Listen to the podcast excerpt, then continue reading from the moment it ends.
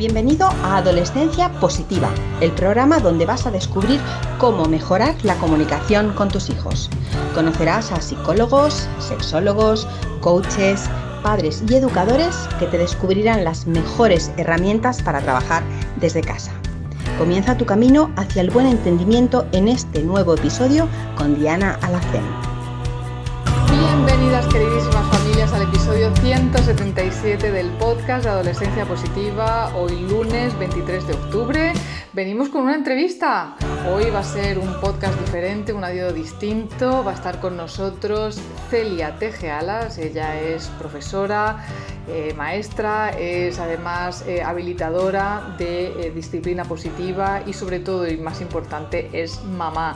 Hoy viene a hablarnos del uso de la tecnología en casa, cómo podemos integrarlo sin que afecte al cerebro de nuestros niños y adolescentes y cómo podemos gestionarlo sin, bueno, sin ganarnos enemigos en casa, ¿verdad? Hablaremos también de la escucha activa, de la disciplina positiva y además nos va a contar una metáfora sobre la educación que tiene muy curiosa y que creo que nos va a gustar.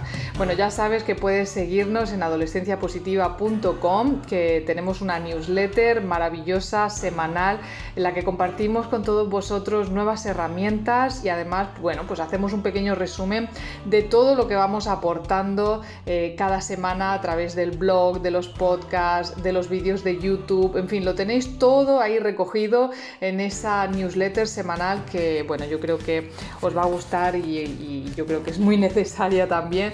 Y sobre todo, además, os vamos a dar, os vamos a enviar a casa em, un, bueno, un pequeño dossier donde hablamos de cómo podemos educar a nuestros hijos desde la conexión y no desde los patrones que hemos heredado de nuestros padres. Así que bueno, lo dejo ahí, tenéis el enlace bajo las notas de este programa y ahora sí, vamos con esa entrevista a Celia Tejealas.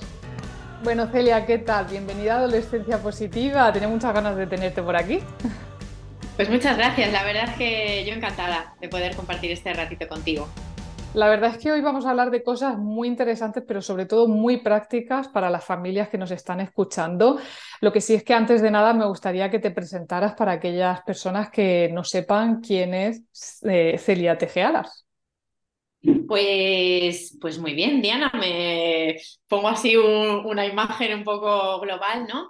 Eh, mira, yo lo primero que digo es que soy mamá, porque realmente es lo que más me ha enseñado en la vida.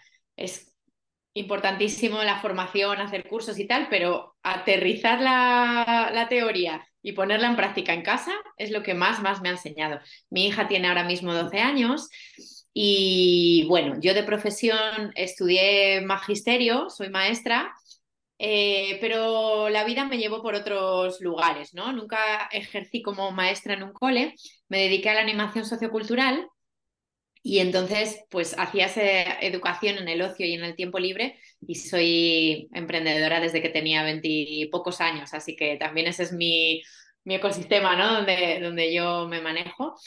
Y bueno, pues desde que nació mi peque empecé a conocer mm, distintas metodologías diferentes de lo que yo había escuchado de educación o había estudiado, ¿no? Que realmente pues estaba más basado en el conductismo, todo esto que, explican en las formaciones más oficiales. Y bueno, pues descubrí Montessori, Emi Pickler, Waldorf, la, escuela activa, eh, Rebecca Bill, todas estas metodologías que realmente tienen esa mirada hacia el niño, eh, haciendo que, que el acompañamiento adulto sea más de observar y preparar el ambiente para que el aprendizaje nazca de dentro a afuera y me pareció fascinante. Dije, ¿cómo esto yo no lo he descubierto? Y qué guay haberlo descubierto prontito para poderlo implementar con mi peque, ¿no? Así que pues ahí caminé eso, incluso fundé un par de, escuelas alternativas, una para pequeñitos y otra más para, para etapas más mayores. En, esos momentos también aprendí un montón de cosas, ¿no? Y, he terminado dedicándome a la formación, porque hubo un momento en el que todo lo que aprendí me daban muchísimas ganas de compartirlo. Y bueno, también encontré que la comunicación es algo que me, que me gusta y, desde entonces, bueno, pues llevo siete, ocho años haciendo cursos de formación para, para madres, para padres, para profes, educadores, abuelos, incluso he hecho también, y todas las personas que se relacionen con pequeñitos. Bueno, pues hoy, vamos, vamos, a exprimir eh, todo ese conocimiento, Celia, para compartirlo con las familias. Y a mí me gustaría empezar em, hablando de, bueno, yo creo que es la discusión number one de, todas las familias, ¿no? que es el uso de la tecnología en casa. Eh, las familias en muchas ocasiones eh, pues desde que son bien pequeñitos, ya en la comunión empiezan a dar pantallas a los hijos, eh, no son conscientes de lo que se les viene encima y ya aprovecho para bueno, informar aquí a todas las familias de que por favor intentad tardar todo lo posible en dar pantallas a vuestros hijos y siempre bajo un control ¿no? y una observación de, ese uso, porque de verdad que yo que trabajo con adolescentes y con alumnos en, clase es tremendo ¿eh? todo lo que está pasando. Pero bueno, a mí me gustaría que nos eh, explicaras desde tu posición cómo podríamos integrar las pantallas sin que afecte negativamente al cerebro de nuestros hijos y cómo podemos eh, bueno, pues gestionarlo sin, sin, ganarnos enemigos en casa, ¿no? Porque, eh, claro, esto de controlar los móviles también lleva a conflictos dentro del hogar. Sí, pues mira, yo estoy muy de acuerdo en posponer lo más posible. A día de hoy mi hija tiene 12 años y no tiene teléfono smartphone. Tiene un teléfono de los que se abren así, estos antiguos. Antiguos que erróneamente les han puesto el nombre de teléfonos tontos y esto a las madres no nos viene bien porque, la, porque los niños se piensan que le estamos dando una porquería y realmente lo que le estamos dando es la posibilidad de estar eh, localizable, eh, que pueda darse un paseo de manera segura con una edad 10, 11, 12, 13 años que pueda estar conectado con nosotros, pero a través de llamadas, SMS y ya está, ¿no? Entonces, eh, yo sé que la presión social y la presión de grupo es muy grande, pero por encima de eso está la información científica, los estudios y nuestra propia observación. ¿Cuántas mamás me han dicho, desde que ha entrado el teléfono en casa es una guerra continua, es una frustración continua? Entonces, este consejo que tú das de alargarlo lo más posible me parece para enmarcarlo, o sea, para hacer una campaña eh, de publicidad a nivel mundial, porque realmente es una de las claves más importantes. Si yo lo alargo, lo alargo, lo alargo, dando otras alternativas, que no digo que no tengan un teléfono, pero uno, uno de estos que te digo es suficiente, eh, pues, pues estamos ganando mucho. Una vez que ya le damos un teléfono, que yo no me gusta decir cuando no hay más remedio, porque, porque no es que no haya más remedio, es que de manera responsable debemos elegir cuándo llega ese momento. Entonces, ¿no hay más remedio porque sus amigas lo tienen? No. Eh, es mi elección como madre de mi hija única y, que, elijo yo, ¿no? Entonces, el grupo de WhatsApp del cole, pues lo tiene con mi WhatsApp, lo puede mirar, eh, puede participar en él y es más fácil también ir haciendo una transición en el uso de la gestión de la tecnología si está de primeras en el, en el WhatsApp de la madre, ¿no? O del padre. Entonces, mm, a mí me parece que tenemos que ser muy, muy coherentes, estar muy informados y ser muy responsables y más allá de lo que esté pasando a nivel social, que también las autoridades están tomando cartas en el asunto. Eh, no sé si eh, has visto hace meses una campaña que se llama Le das un móvil y ya. Estaba en todas las eh, marquesinas de autobuses y tal, que el propio gobierno decía, alertaba a los padres, no es un móvil y, hemos terminado. No, realmente le estás poniendo en sus manos una herramienta con potencial y con eh, desventajas muy potentes. Entonces, para minimizar las desventajas y aprovechar el potencial, pues tenemos que estar informadas, presentes, supervisando, educando. Entonces, mmm, sí, yo, bueno, me, me gusta mojarme. En primaria nunca lo haría. O sea, en primaria digo, no, no lo necesitan para nada, ¿qué necesitan? Me acuerdo una, una vez que tuvimos una discusión así en casa porque una de las niñas em, eh, reivindicaba que en su clase querían hacer unos grupos de WhatsApp para quedar y no sé qué. Y digo, pero si os veis todos los días de 9 a 2 en el colegio, es decir, no necesitáis esto para quedar. Es como, buscan excusas, ¿no? Lógicamente, para mm, empujar que eso lo necesitan, pero realmente es que no es necesario. Entonces, yo en primaria nunca daría un teléfono. Y en secundaria, si me pudiera librar los dos primeros años, lo haría. Yo a mi hija le llevo años diciendo que hasta los 14 no va a tener un teléfono. Entonces, no es fácil. Es decir, sostener ese límite no es fácil. Yo te digo que también tengo una flexibilidad y yo puse 14 sabiendo que si tenía que tirar para atrás, porque encontrara que su madurez, la educación que yo le he dado, el paso a paso que hemos hecho, ya percibo que está preparada, pero desde luego nunca llegaría a dárselo a los 10. Entonces, si ella ya tiene anclado, es una cosa de negociación, ¿no? Como una estrategia de negociación, si ella ya tiene anclado desde los 8 años que su madre y su padre, quien, quien conviva con ellos en casa, dicen a los 14, mm, hay como, como, menos expectativa de que eso va a llegar antes, ¿no? Yo se lo he explicado, hay, hay un libro que, mm, que siempre recomiendo, eh, de hecho, una vez em, desarrollé un cursito con, con, un, con él, es un abogado que se llama Iván González y tiene un libro que se llama eh, Protege a tus hijos en Internet. Y mira, Diana, es maravilloso, porque lo primero está escrito de una manera divertida, ¿sabes? Entonces es muy ameno de leer y es divertido, es gracioso. Y luego está dirigido a los padres y a los hijos. Tiene una cosa que se llama juegretos, entre juegos y retos, ¿no? Entonces, si explica cómo investigar lo que Google sabe de ti a través de tu DNI o de tu nombre y apellidos, hace un reto para que madres, padres y niños, chavales, lo pongan en práctica. Como una cosa así, a, ver quién lo hace mejor, a ver quién, quién, lo consigue hacer. Y de esa manera integras esa información.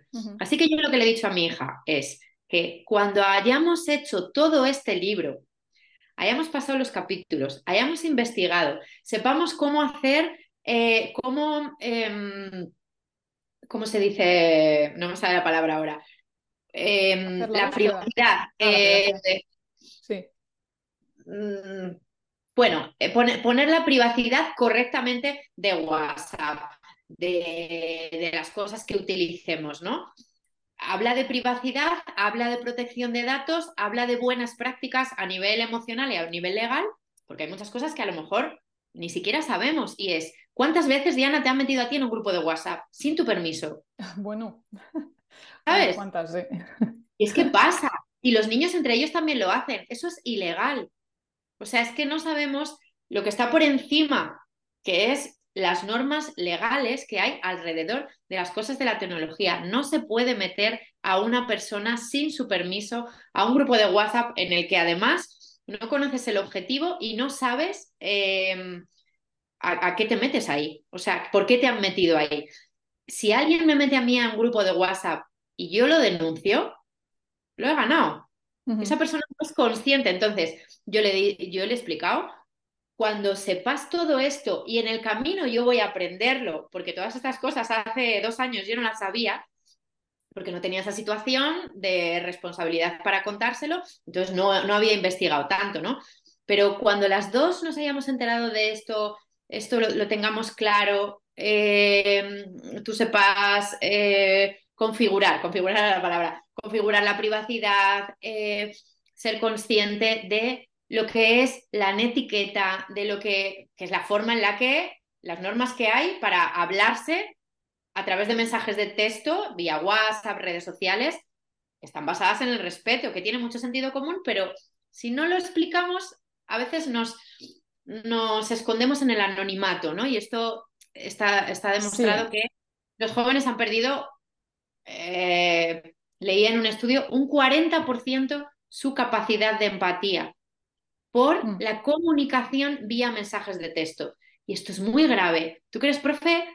tienes esa experiencia mucho más. Es como, no, no son capaces de ver el daño que se produce cuando tienen determinados comentarios, acciones, ¿no? Y esto es algo que se va perdiendo. Bueno, tenemos, tenemos hace muy, muy poco el caso de las niñas de Almendralejo, ¿no? Estas adolescentes a las que, bueno, pues utilizaron su cara para con la inteligencia artificial crear eh, fotografías eh, no aptas, desde luego, y, mucho menos permitidas.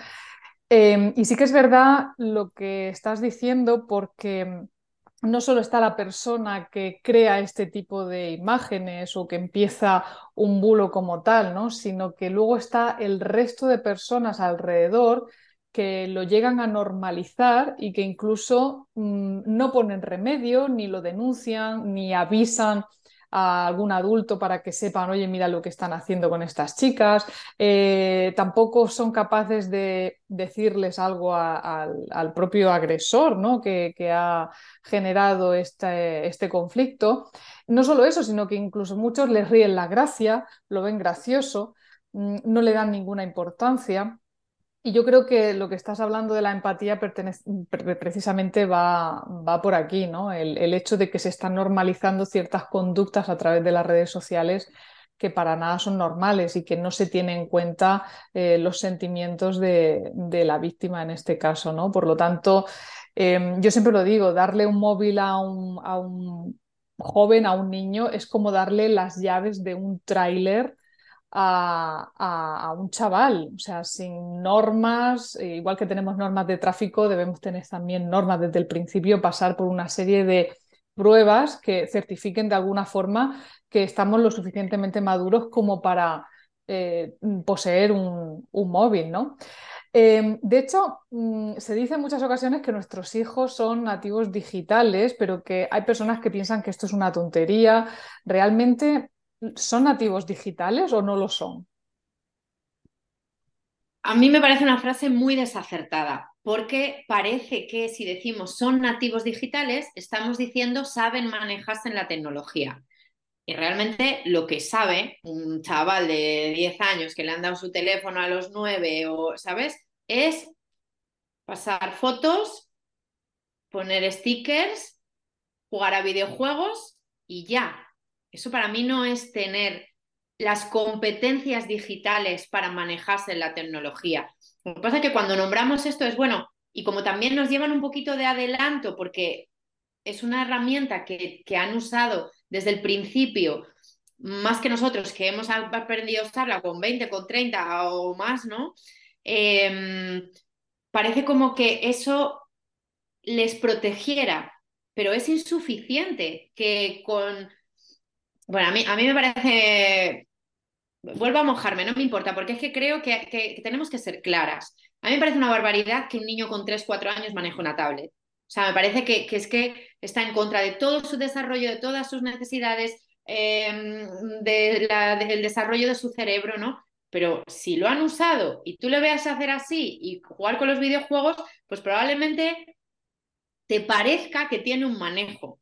Pero competencias digitales es otra, otro concepto. Competencias digitales es saber usar para tu propio beneficio y sin perjudicar a otras personas la tecnología. Y eso, pues, tú que eres profe lo sabes, es un curso enorme. Quiero decir que, por ejemplo, la, Fundación de Ayuda a la Drogadicción tiene eh, cursos para familias eh, gratuitos em, hablando de las competencias digitales y es un cacho curso que es complejo, profundo. Tenemos que saber lo que es la identidad digital, es decir, cuando yo pongo algo mío en las redes sociales o en cualquier sitio de Internet, eso se queda para siempre, para siempre. Y eso lo pueden usar bien, mal o regular, y ya con la inteligencia artificial, como acabas de nombrar este caso, ya es tremendo, porque mi cara, mi voz, puede ser clonada, puede ser... Entonces, mm, aprender todo eso es un proceso muy grande. ¿Y cómo le vamos a dar toda esa información de competencias digitales a los chavales, a los niños, si nosotros no la tenemos? Es decir, para mí, igual que yo creo que los profes es obligatorio, ¿no? Formarnos en competencias digitales, y mm. será diferentes cursos. Pues yo, vamos, reivindico una formación obligatoria para los padres la pondría a los 10 años con examen y todo, o sea, como el carnet de conducir. Igual.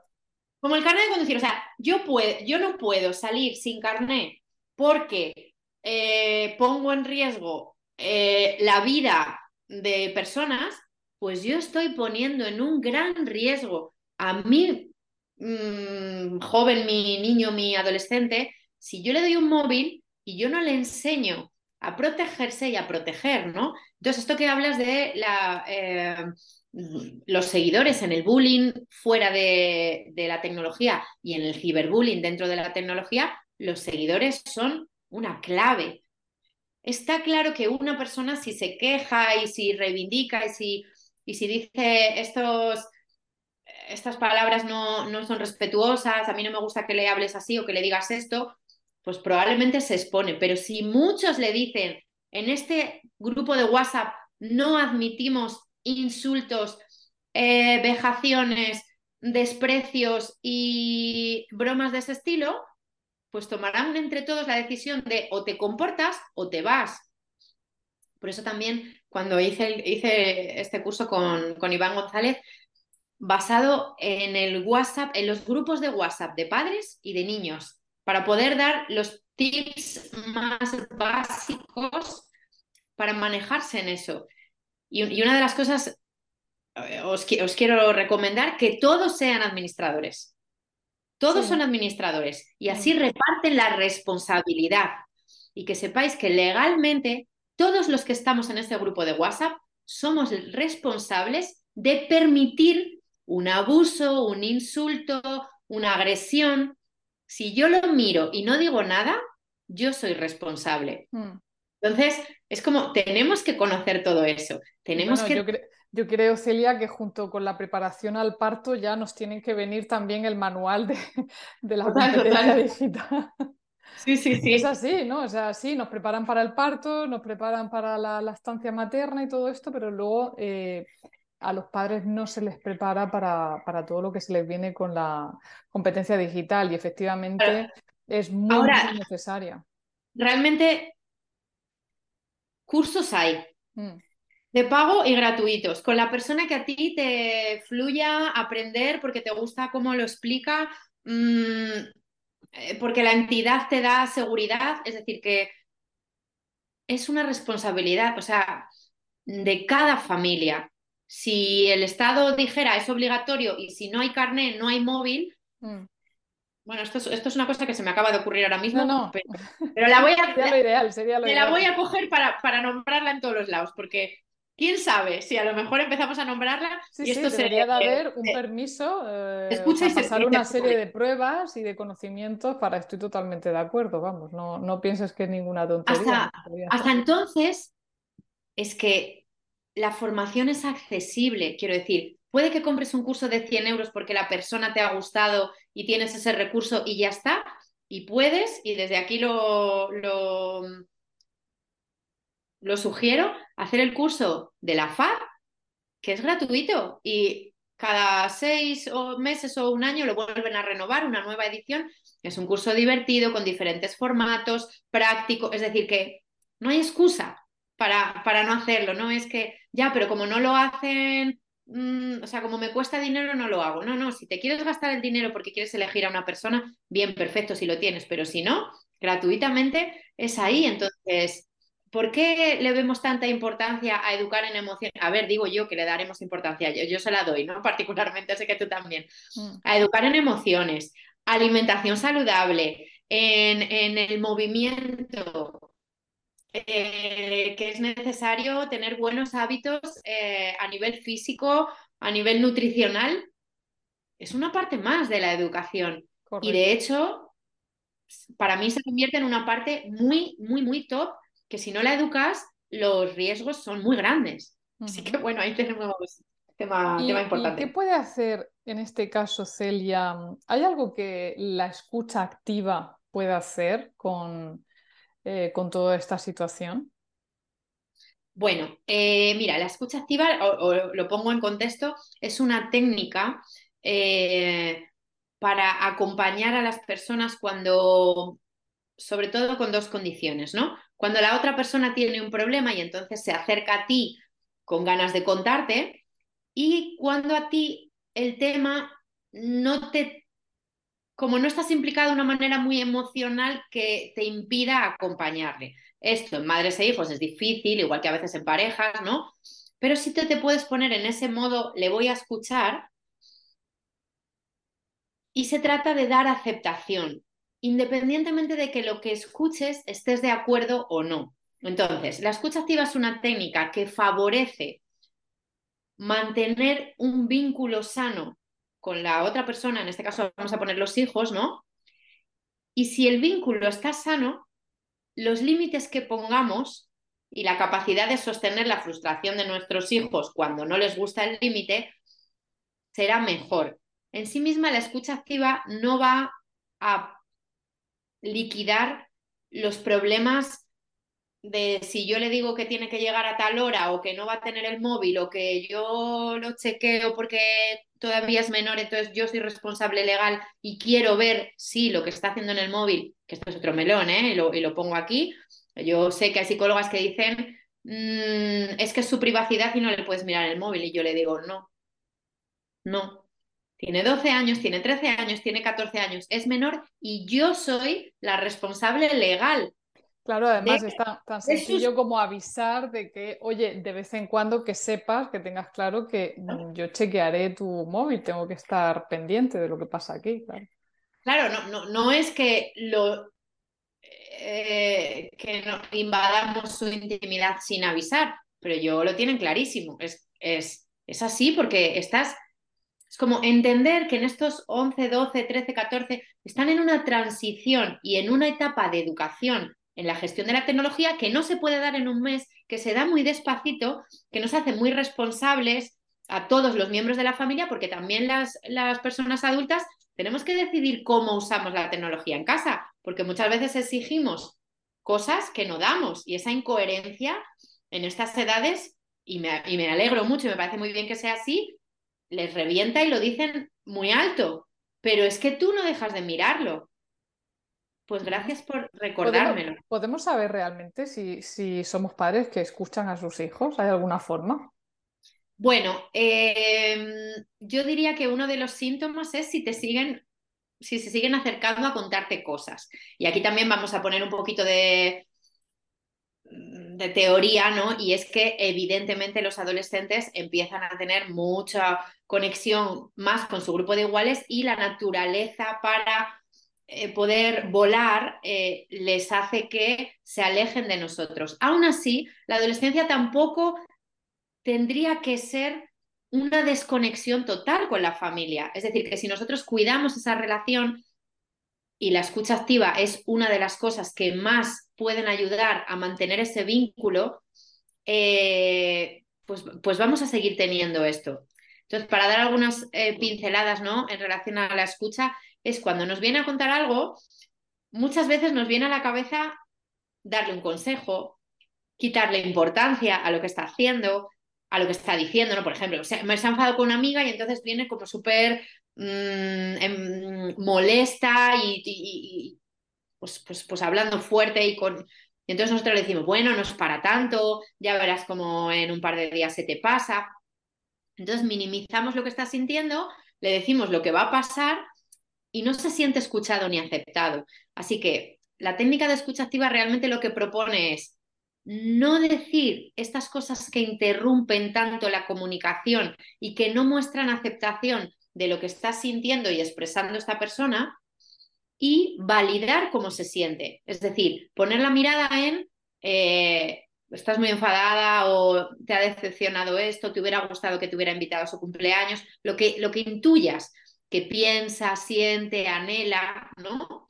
En vez de meter siempre con muy buena intención, porque siempre lo que queremos es sacarles de ese sufrimiento, pero en realidad le estamos metiendo nuestra propia solución. Entonces, la escucha activa en, toda la etapa educativa es importante, pero en la, adolescencia mucho más, porque mm. las probablemente pocas veces que se acerquen a contarte algo, si realmente empiezas a interrumpir, lo que estás haciendo es poner palos en la rueda a que ese vínculo se siga manteniendo, que ya tiene un poquito más de dificultad por la edad. ¿no? Entonces, Yo siempre resumo la escucha activa como que escucha para entender y no para responder. Pero bueno, si te parece bien, eh, Celia, vamos a dejar bajo las notas del programa un cuestionario ¿no? que creo que tienes por ahí. Eh, bueno, si quieres explícalo tú para que les va a servir a los papis y a las mamis que nos están escuchando. Vale, pues mira, estas em, formas habituales de responder que he puesto como ejemplo dar consejos, minimizar, eh, también a veces usamos prometer, dar la razón, quitar la razón. Están tipificadas dentro de la escucha activa como las 13 malditas. Mi, informador Antonio Hijano, que se formó con Carl Rogers, imagínate, ¿no? Qué, maravilla. Eh, las llama las 13 malditas. Y no digo que nunca haya que hacerlas, porque cuando yo estoy en un café contigo y charlamos y te doy un consejo y tú me preguntas y tenemos una conversación fluida, el diálogo fluye y no hay que rayarse porque si siempre estuviéramos haciendo escucha activa no pondríamos nuestra personalidad ahí, ¿no? Pero en los momentos en los que decidimos este es momento de escuchar activamente, eh, la idea es evitar hacer esas 13 formas habituales de responder. ¿Por qué? Porque sin darnos cuenta se cuela un mensajito oculto que no es explícito, pero es sutil y llega. Y os pongo un ejemplo. Por ejemplo, si yo tiendo a darle consejos a la gente con la que me relaciono, la gente que recibe todo el rato eso de mí en una frecuencia alta, lo que piensa es, mm, ella sabe más que yo. Ella es más lista y yo es que debo ser un poco tonto. Porque poquito a poco lo que le estoy diciendo es, tú no sabes resolver tus cosas, ya te digo yo cómo hacerlo, porque yo tengo muy buenas ideas. Entonces, poquito a poco se va minando su autoestima y va calando ese mensaje. Y aunque yo, mi intención es aportar, ayudar con mis maravillosas ideas, el otro percibe y siente, tú eres muy lista, yo no valgo, tú sabes más que yo, yo no sé. Mm. Y como esto, en cada una de las 13 formas habituales de responder. Entonces, este cuestionario que, os propongo es, está, mm, están como frases muy típicas de cada una de las 13 para que investigues, ¿no? Cada, una, cada persona que lo lea, cuál es tu, tu respuesta más habitual, ¿no? Yo os, reconozco que soy de consejos, entonces sé perfectamente que ese es mi talón de Aquiles y ese, es mi, y ese es mi trabajo, ¿no? Ese es mi trabajo. Hay gente que consuela mucho y minimiza o, bueno, no te preocupes, no va a pasar nada, no sé qué, y tiene otro, estilo, ¿no? Pero entonces, una vez que identificamos ese estilo, entonces en el cuestionario os voy a, explicar, os voy a desvelar cuál es el mensaje oculto del estilo más prioritario tuyo, entonces vemos que podemos también controlar eso. Es decir, a la que tu adolescente viene y te dice una cosa y a ti se te pasa por la cabeza tres consejos, te muerdes la lengua, tiras un poquito para atrás y dices, ah, y que como mucho puedes hacer una pregunta que también es una de las pero una pregunta abierta y curiosa ya es mucho mejor que un consejo. ¿Cómo te gustaría resolverlo? ¿Qué vas a hacer con ello? Eso es, ¿cómo vas a resolver?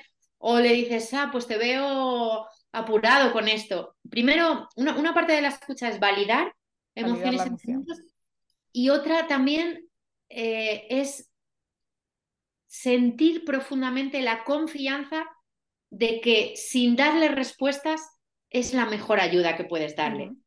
Y eso, por eso también en los cursos profundizamos mucho, porque no es una cosa simplemente que te sepas la técnica, sino que al profundizar en la psicología humanista, que es realmente quien eh, la, un poco el, la psicología, ¿no? La corriente psicológica que desarrolla la escucha activa, cuando lo entiendes profundamente, comprendes que esto es lo mejor que puedes darlo, darle. Y entonces te es más fácil dejar de hacer las 13. Si solo aprendes la teoría, pues te resulta más difícil dejar de dar consejos o de dejar de... Por eso un poquito los cursos se desarrollan con un paso a paso para que realmente te cale, ¿no? Pero justo este, este cuestionario es muy completo y da una, una toma de conciencia muy grande para saber qué se puede estar colando sin que yo me dé cuenta y esto le llega a mi adolescente y puede estar minando esa, esa relación. Y si hago otras cosas, ¿no? Pues será más fácil poner los límites, llegar a acuerdos, negociar todas estas herramientas que son tan necesarias en esta etapa, ¿no? Muy bien, Celia, pues nada, le echaremos un vistazo, lo dejamos aquí debajo de las notas del programa. Y ya me gustaría, eh, para terminar, Celia, eh, que nos contaras esa metáfora que sueles contar sobre el viaje de la educación, que yo creo que, merece la pena compartirlo aquí con las familias. Sí, bueno, mira, eh, me parece importante conocer los estilos educativos para, como madres y padres, decidir en qué estilo vamos a desarrollar todo nuestro rol de, familia, ¿no? De responsables adultos para los peques, ¿no? Y entonces, a veces me encuentro con que esto no es, o, nadie lo ha, nadie te lo ha contado, ¿no? O, no, bueno, me, gusta explicarlo con esa metáfora. Mm, un estilo permisivo es un estilo que da em, como muchas opciones y pone pocos límites a los peques. Y aquí alerto de que llevamos este estilo educativo en el último año muy prioritario en contraposición al estilo autoritario que probablemente nuestra generación hemos recibido y nos hemos pasado de frenada. y yo, creo que, yo creo que hemos confundido la permisividad con la flexibilidad. Eso es. Entonces, ese estilo permisivo es como si lleváramos a los niños en una limusina con todos los, mm, con todos los extras, eh, eh, con, con, muchos lujos, haciéndoles todo. Es como tenerles entre algodones y ocuparnos nosotros de resolverles las cosas. Es como si recorrieran ese viaje en una limusina. Otro, otro estilo, por ejemplo, es el estilo autoritario, en el que yo soy la locomotora, yo voy delante, yo mando lo que hay que hacer y los niños van atrás en el vagón, nada más eh, obedeciendo lo que yo hago una cosa austera, pero yo soy la que toma las decisiones. Pero existe eh, el estilo democrático, que realmente es el que, el que contamos en disciplina positiva, el que proponemos ¿no? entre... Bueno, yo sé que estamos en, coherencia ¿no? en este estilo con, todos tus cursos y tu, forma de, de afrontar la educación, que realmente el estilo democrático es, para mí el simbolismo es ir en bici. Yo soy la persona adulta, y voy en bici y cuando tú eres pequeñita pues te pongo una bici con ruedines y después pues ya te quito los ruedines y después pues tienes otra bici. Entonces vamos afrontando la vida con esfuerzo porque el esfuerzo parece que es como ahora todo tiene que ser fácil y disfrutar de la vida. Bien, bien, si no digo que no haya que disfrutar, pero también para conseguir los retos que queremos eh, afrontar eh, necesito constancia, foco, Em, habilidades, ¿no? Entonces, mm. esfuerzo, perseverancia, eso está, ¿no? Entonces, para mí eso es, el simbolismo de la bici me parece muy interesante, primero porque yo no llevo a mis niños en bici. Cuando son muy chiquititos sí, les llevo detrás. Evidentemente en esos momentos sus necesidades dependen de que yo las cubra, pero después son sus propias piernas mm. las que van pedaleando. Mm. Si hay un bache, nos paramos, descansamos, nos damos un poquito de ánimo, seguimos adelante.